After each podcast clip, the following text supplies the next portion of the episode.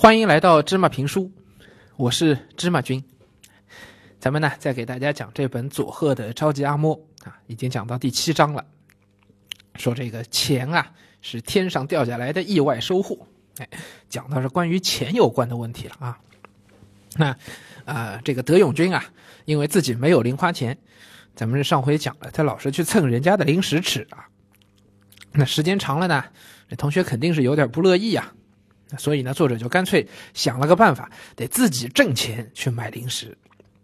怎么挣钱呢？啊，有一天，这个德永君啊，他就召集了几个都是从家里要不到零花钱的小孩啊，在神社内集合。哎，这德永君这点挺好啊，呃，有什么好东西，他从来不是独食，哎，就不会一个人去吃。哎，他自己偷偷发了财，一个人去买好吃的，那不他不干这事儿。哎，他很有分享的精神，有钱大家一起赚，然后大家呢学会了这个方法，一起去买好吃的。什么方法呢？哎，咱们看书上有写啊，绑着这个东西走路吧。这是什么？我把磁铁和绳子交给满脸狐疑的他们。没错，我借用了外婆的智慧。外婆什么智慧？大家还记得吗？哎，外婆每天下了班回家的路上，就在那腰上拴根绳子，对吧？另一端拴一块磁铁，对不对？哎，然后你走回家那路的时候，嘎啦嘎啦，这马路上的这个碎铁块啊、小钉子呀，就都让这个磁铁吸过来了嘛。然后回家把这个东西再从那磁铁上弄下来，那就转在那儿呗。等到转够了一大桶，就当废铜烂铁一起卖掉，就可以换零钱了啊！啊，这是外婆的阿嬷的智慧。啊，这德永君借用了阿嬷的智慧，自己也开始用这方法挣零花钱了。哎，当然干这事儿啊，其实是不怎么需要花体力，也不怎么需要动脑筋的，对吧？哎，这是看起来很简单的事儿啊。所以呢，这德永君就带着一群小孩立刻绑上磁铁，是四处晃荡。你说这办法其实挺聪明，你要捡个废铜烂铁，还得弯腰捡。哎，他们这个都不用啊，弄个磁铁全吸过来了。于是这帮小孩呢，从村子的一头走到村子的另一头，果然他们发现磁铁上已经粘了不少掉落的钉子了。一看自己的工作有回报呀，于是大家就走得更起劲了。接着呢，他们还捡到一个意外之宝。哎，书上有描述啊，说我们发出奇怪的声音，走了一会儿，忽然头上一个接一个的掉下东西来，抬头一看。有人在电线杆上干活呢，掉下来的是铜线。我们冲电线杆顶端喊着：“叔叔，这个可以捡走吗？”叔叔很干脆的说：“嗯，可以啊。”什么是铜线啊？芝麻君给大家解释一下，这铜线一般是用来导电的。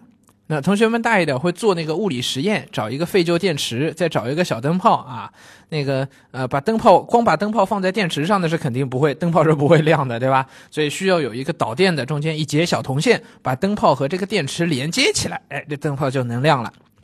好吧，简单说就是这么个原理啊。所以这种铜线，这个也是金属的东西吧？是不是？这是呃，在电线杆上干活的这个叔叔，他其实就是把这个铜线呀，要连到那电线杆里边去啊，用铜线把电线杆连接起来，就能让我们家里的灯泡电器就能够连接上发电厂的电了啊，这样才能使用嘛。那所以呢，他在连接的时候呢，就有多多出来的这些废铜线啊。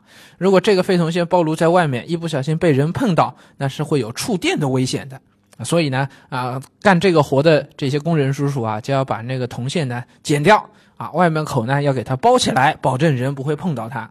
哎，那剪下来的这个铜线就是没有用的了吧？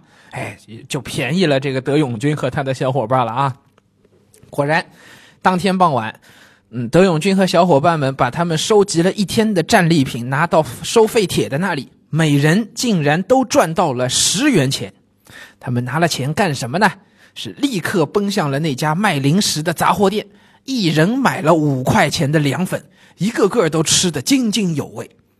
德永君在书里写啊，最重要的是劳动后大家一起吃的凉粉，真是美味极啦！不知道大家有没有过这个体验啊？就是你这个钱啊，如果是别人就送给你的，爸妈给你的，那你花了也就花了，并不能体会到那种特别的满足感。但如果这个钱是你自己挣来的，然后你拿自己挣来的钱去买了你特别想要的东西，哎呦，那个感觉会特别美好，你心里的那种成就感，绝对不是就就获得的零花钱去买来那种能够比较的。就是我们今天题目里讲的，就是你自己挣来的东西啊，才能觉得特别美好。咱们说一个很简单的例子，你就是吃虾啊，有些同学吃虾，爸爸妈妈帮他剥好，你就一个虾仁一个虾仁的吃，也挺好吃。但是同学们自己剥出来的虾，这个过程当中你能够吃到更鲜美的味道，不信你去试试吧。